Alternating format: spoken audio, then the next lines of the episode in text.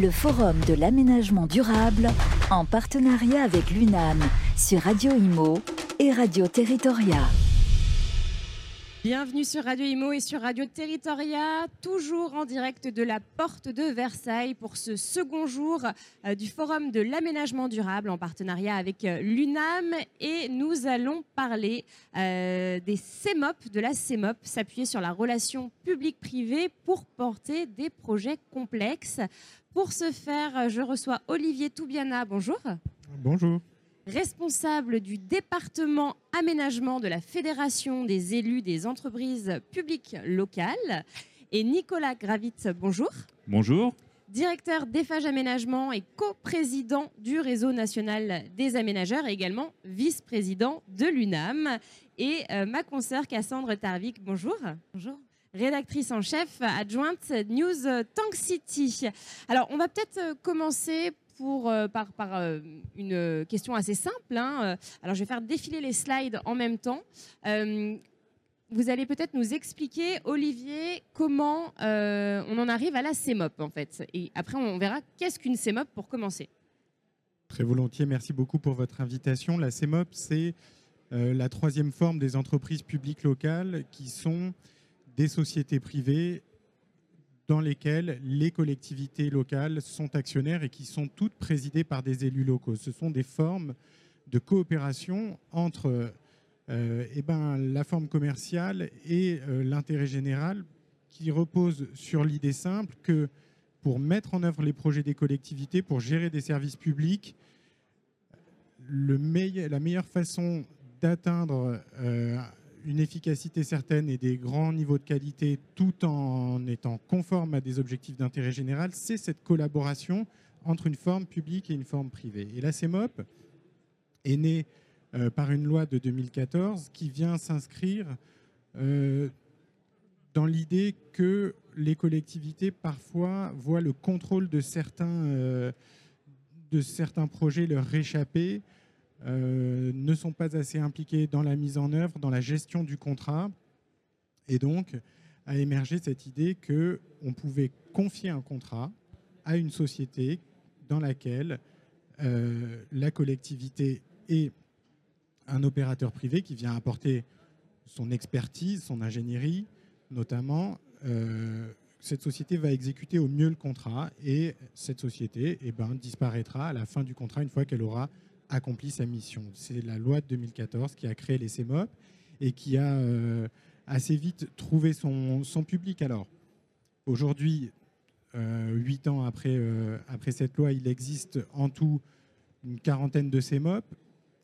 Pas qu'en aménagement. En aménagement, il en existe trois, et puis avec des belles perspectives de, de développement, mais surtout aujourd'hui dans les activités de réseau, et notamment de réseau d'assainissement, d'adduction d'eau potable, où je pense qu'il y avait certains excès des, concessionnaires qui euh, se contentaient du minimum euh, dans l'information des collectivités, que cette forme de, coopération a trouvé vraiment à se, déployer avec une implication forte. Je pense que le cas de la CEMOP de, de Châtenay-Malabry le montrera. La CEMOP, c'est un dialogue euh, quotidien quasiment entre la collectivité et l'opérateur privé.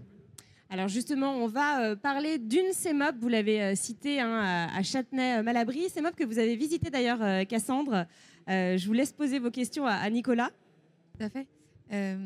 donc la, première CEMOP, si je ne me trompe pas, qui a été créée, était celle de, l'opération de Châtenay-Malabry, l'écoquartier La Vallée.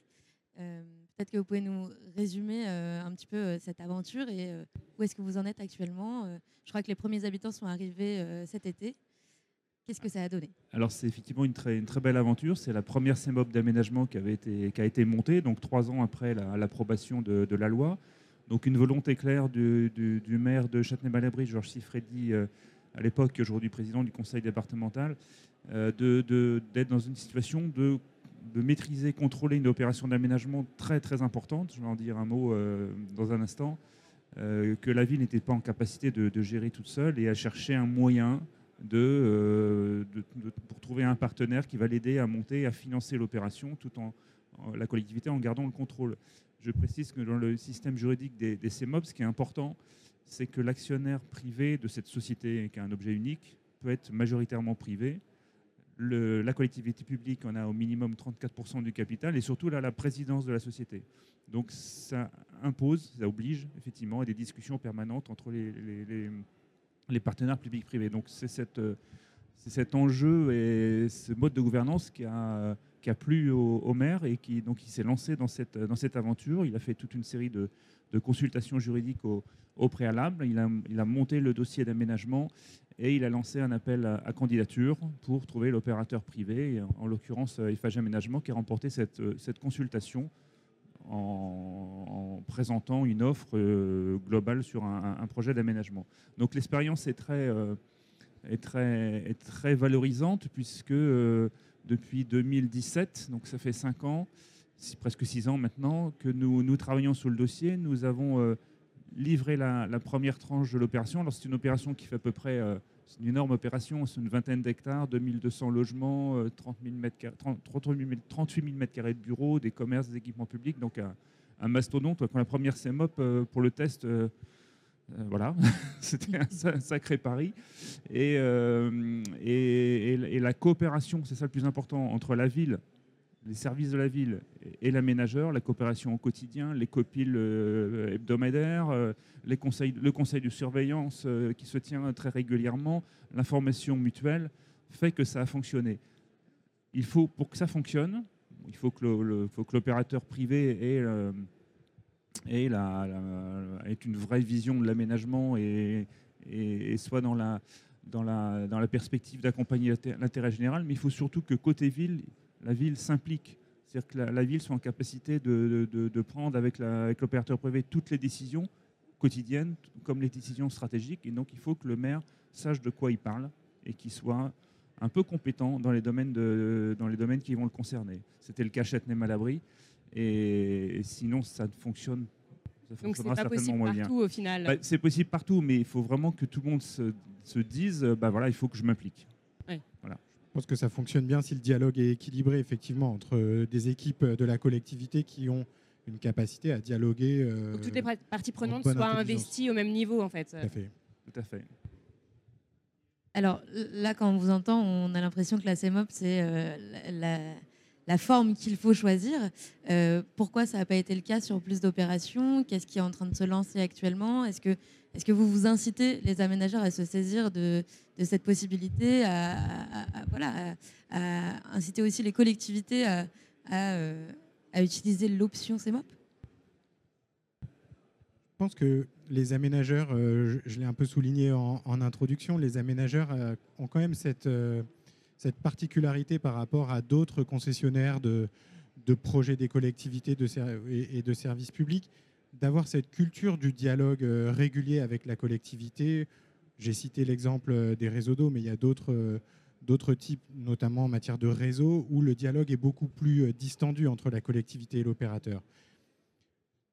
déjà, il y avait quand même, par les aménageurs, une culture du dialogue avec la collectivité. Et puis, il y a aussi un, un maillage assez fin d'aménageurs que les collectivités méprisent, je pense, euh, maîtrisent, hein, Je pense aux, 300 EPL d'aménagement qui existent, euh, qui sont des SEM et des, et des SPL pour, euh, pour la très grande majorité.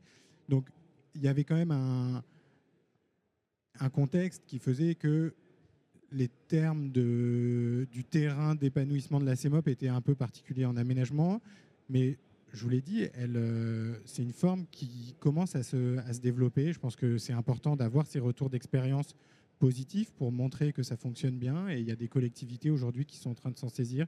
Et il y, a, il y, a, trois consultations euh, pour la création de ces modes d'aménagement en cours, ce qui montre que peut-être d'ici à la fin de l'année, on aura doublé le nombre de ces modes d'aménagement. Il y en a en Bretagne, euh, sur le territoire de Rennes Métropole, à Saint-Grégoire, dans en Occitanie avec euh, la ville de Colombier et puis un projet euh, également dans la Meuse. Et je précise que ces collectivités se sont intéressées à notre projet pour savoir comment ça fonctionne. Ils sont venus voir. C'est un peu une vitrine en fait. C'est devenu peut-être une vitrine et on a, on a une marque d'intérêt de pas mal d'élus ils mm. disent bah voilà, expliquez-nous comment ça fonctionne. Donc ils nous interrogent nous, ils nous interrogent évidemment la ville, ils interrogent aussi les, conseils parce que le, montage d'une société comme ça là, notamment dans, les communes qui ne sont pas très structurées, c'est très compliqué. Donc on a aussi euh, il existe des, quelques spécialistes du montage de la CMOP, des, avocats, etc., qui sont là aussi pour conseiller les collectivités. il y en a assez, justement, des, spécialistes de la CMOP pour l'instant Bien sûr, oui, il y, en a assez. Mais euh, c'est vraiment une, question d'appropriation des, élus, qu'ils aient conscience, qu'ils créent une société, qui rentre au capital. Donc, quand on dit on rentre au capital et qu'il y a une opération à risque, bah, il y a aussi des risques financiers derrière qu'il faut assumer si jamais ça se passait mal. je rappelle qu'on est quand même sur des opérations de, de temps long, de temps très long. Donc ça peut être, euh, ça peut, ça peut, ça qui peut, effrayer en fait les élus. Et c'est vrai qu'on a l'impression que, les élus ne maîtrisent pas, ne, connaissent pas tous les rouages. Et j'ai l'impression qu'il faut faire beaucoup de pédagogie au, final avec euh, avec eux. Ah bah, l'aménagement, c'est ça en permanence, faut faire de la pédagogie. Hein. Euh, hier, le ministre est venu, on a fait passer l'UNAM un certain nombre de messages sur l'intérêt de l'aménagement au sens large pour aider à monter les projets, accompagner les collectivités. C'est complètement ça. Et donc, bah, le, oui, la CMOP est un outil parmi d'autres et il faut convaincre. Alors justement, on va, il y, a, le, slide qui montre en détail donc euh, la CMOP de, de Châtenay-Malabry. Peut-être quelques petites précisions, euh, Nicolas, sur, euh, sur justement le, programme. le, programme. le, terrain fait à peu près 20 hectares. C'était le, lieu qui accueillait l'école centrale de Paris. Euh, donc à Châtellerault-Malabry, qui a déménagé suite à une décision du, ministre, euh, c'était Valérie Pécresse à l'époque, de déménager l'école sur le plateau de Saclay. Donc 20 hectares se, libéraient. Euh, Georges Chiffredi, le maire à l'époque, dit bah, qu'est-ce qu'on va faire? C'était un lieu qui fonctionnait en vase clos. Il faut que j'arrive avec une belle emprise comme ça au bord du tramway qui arrive l'année prochaine euh, comment est-ce que je recrée du lien, comment est-ce que je crée le sixième quartier de la ville. Et donc, euh, bah, il a fait tout ce travail en amont d'élaboration d'un projet urbain avec euh, François Leclerc comme, urbaniste. Et ça a débouché sur, sur ce projet de, 240 000 m2 de droit à construire. Voilà. 2200 logements, 36 000 m2 de bureaux avec le, siège de Lidl qui, qui, va arriver également normalement courant 2023 et des commerces et des équipements publics, des espaces publics généreux. Euh, voilà, donc l'ambition, c'est d'en faire un, quartier, un quartier euh, euh, important et aussi un quartier innovant. Nous sommes au forum du, de l'aménagement durable et il y a des grandes ambitions environnementales et d'innovation qui ont été mises en place sur ce, sur ce projet. Par exemple il y, a, une innovation qui est intéressante quand même sur ce projet de, des déchets issus de la déconstruction de l'école centrale qui ont tous été euh, réutilisés dans le quartier. Euh, vous avez même mis en place une, une, bétonneuse. Euh, alors expliquez-moi parce que j'ai pas les détails, mais une, usine qui récupère en fait les déchets. Oui, voilà. Tous les bâtiments de l'école centrale. ont, été, ont fait l'objet d'une opération de déconstruction exemplaire dans le cadre de l'économie circulaire. Donc déjà tout le second œuvre des bâtiments, enfin, de, ce qui était à l'intérieur des bâtiments, les robinets, les, lampadaires, etc., ont été récupérés, pour ce qu'il en restait, récupérés, euh, réparés et revendus euh, à des sommes très modiques à des particuliers ou à des, artisans, euh, avec, le, avec, le, soutien d'une association qui, a été, qui, a été, créée par un salarié du groupe et dans, une, dans une objectif de, de, réinsertion professionnelle. Donc ça, c'est le second œuvre. Et après, tout, tous les, tout, les, tout, le, tout le béton de, ces anciens bâtiments qui étaient un béton de qualité, tout a été, donc à l'occasion de la démolition, tout a été récupéré, recyclé, concassé avec les machines que vous évoquez. Et, euh, et tout, le, tout ce béton-là a été réutilisé dans l'opération. Pas un seul mètre cube de béton n'est sorti du terrain. À 100%, hein, ça veut 100%, 100%, et récupérer en. C'est bah, assez rare et il va falloir que ça se développe et que ça se mette en place un peu partout, et euh, en, forme de voirie ou en refabrication de nouveaux bétons pour les nouveaux bâtiments. Voilà, 30%, pour, 30 des bétons d'un bâtiment proviennent du béton recyclé. À, écouter la présentation qui a été faite du quartier, euh, le modèle de la CEMOP paraissait aussi facilitant pour ce genre d'innovation. Euh, est-ce que c'est ce que vous tirez comme enseignement de, de cette première euh, expérience euh, CEMOP avec EPAGE Ce n'est pas, pas la, la, CEMOP qui a permis de mettre en place ces innovations. C'est-à-dire qu'on peut mettre ça en place sur n'importe quelle opération. ma question, c'est est-ce que ça a été un facteur facilitant? Par contre, c'est un facteur déterminant pour le choix de l'opérateur privé de la CEMOP. C'est-à-dire qu'au moment du, au moment du concours, c'était un, un, critère de choix important pour la mairie pour choisir, pour choisir FH en l'occurrence. Donc euh, oui, c'est fondamental et, et, et, les engagements que l'on prend sont aussi contrôlés par la municipalité dans le cadre des instances Oui, il y a plus de contrôle au Donc final. il y a plus de contrôle, on a pris des engagements, on doit les respecter et Oui. on nous demande où on en est. Et On n'a pas le droit à l'erreur. Justement, en parlant d'erreur, est-ce qu'il y a eu des difficultés rencontrées euh, lors de, de ce programme d'aménagement de l'écoquartier? Il n'y a, pas- a eu de difficulté particulière Il y a pas eu de parce que majeure. justement on a travaillé ensemble avec la mairie. Et à chaque fois qu'une difficulté s'est présentée, à la régler immédiatement, tout de suite, sans que les choses soient cachées, puisqu'on est obligé de se parler. C'est plus fluide en fait. Donc c'est beaucoup plus fluide. Euh, un petit mot peut-être sur le, le retour d'expérience, les habitants, puisqu'il y a des logements, vous l'avez mentionné. Un petit mot sur, euh, sur les retours que vous avez eus. Alors les premiers habitants sont arrivés l'été dernier, donc il y a à peu près euh, euh, 700 logements qui ont été, qui ont été livrés. Donc là, les premiers retours d'expérience sur, euh, sur même pas une année, c'est un, peu, c'est un peu compliqué de les avoir. Là, on fait des, Quand ça va pas, ils le disent. hein. Quand ça ne va pas, ils le disent. Et je pense qu'il n'y a pas beaucoup de réclamations à la ville. La seule réclamation qu'ils font aujourd'hui, c'est, euh, puisque dans le programme, il y a 15 000 mètres carrés de commerce, donc des Ouais. commerces de proximité, bah, la- le remplissage des locaux commerciaux, c'est toujours lent, surtout une opération qui n'est pas terminée. Donc voilà, il y a un peu de, un peu de déception euh, par rapport à ça, mais ça va venir avec le temps et, et c'est normal. Et justement, d'ici combien de temps euh, vous pensez que ce sera euh, que les, les commerces seront euh, Bon, bah, ils, sont déjà, ils sont déjà en partie remplis. Je vois, il y a à peu un tiers des commerces qui sont remplis. Le, le Lidl, enfin, le siège social de Lidl accueille aussi un magasin expérimental donc, qui, est, qui est ouvert. Donc les commerces de proximité est assuré. On a aussi plein de commerces dans le quartier alentour. Donc il n'y a pas de, y a- y Et a c'est pas compliqué de faire venir des commerces Oui, c'est compliqué de faire venir des commerces quand un quartier n'est pas fini. D'accord. Voilà. Bon, déjà, le commerce en tant que tel, le commerce de proximité n'est pas, pas quelque chose de, très simple, euh, même, en milieu, même en milieu dense. Puis il y, a, il beaucoup de changements aussi dans les modes de consommation des- des habitants. Euh, donc, bah, le, le- les projets qui avaient été imagine- imaginés en 2017 et une forte volonté de la mairie sur un certain Oui. type de commerce, bien entendu, on n'a pas euh, complètement réussi. Donc, on est en train de complètement de rechanger Donc là, vous le- changez un peu de de stratégie. stratégie. ouais. Ouais, et qu'est- qu'est-ce que ce serait la, la stratégie, par exemple, si vous réussissez pas à faire venir euh, tous les commerçants prévus? Non, mais ils, vont venir, les commerçants. Ils vont venir Il faut juste, Bah voilà. c'est juste le temps. Un petit temps. message aux commerçants. Peut-être euh, pour terminer, euh, sur les 300 EPL d'aménagement, est-ce que vous constatez la, même volonté d'aller vers ces projets qui sont euh, tous mixtes, tous euh, plus euh, exigeants environnementalement? Qu'est-ce que, Est-ce que ce, mouvement qui est en cours se constate? Je pense qu'aujourd'hui, les enjeux auxquels sont confrontées les, collectivités sont quand même particulièrement complexes en matière de développement de leur territoire. On leur demande d'arrêter de s'étendre euh, sur des, des terres non artificialisées. On leur demande d'accueillir plus de logements. On souhaite relocaliser euh, sur le territoire national une partie de la production industrielle. Et en même temps, il faut euh, adapter les territoires au changement climatique, lutter contre l'effet îlot de chaleur beaucoup de- d'exigences qui sont en apparence contradictoires. L'avantage de l'aménagement, c'est que c'est une intervention à une échelle suffisamment large pour résoudre de la manière la plus efficace, je pense, j'en suis convaincu, ces, euh, ces exigences qui se- qui s'opposent. Donc oui, euh, mais c'est notre travail au quotidien, et y compris au, au réseau national des aménageurs, c'est un message qu'on porte très fortement engager des opérations pour développer son territoire, c'est la méthode la plus adaptée pour euh, se projeter dans cette ville de demain, plutôt que euh, de faire des opérations immobilières éparpillées, ou plutôt, encore pire, que de ne rien faire.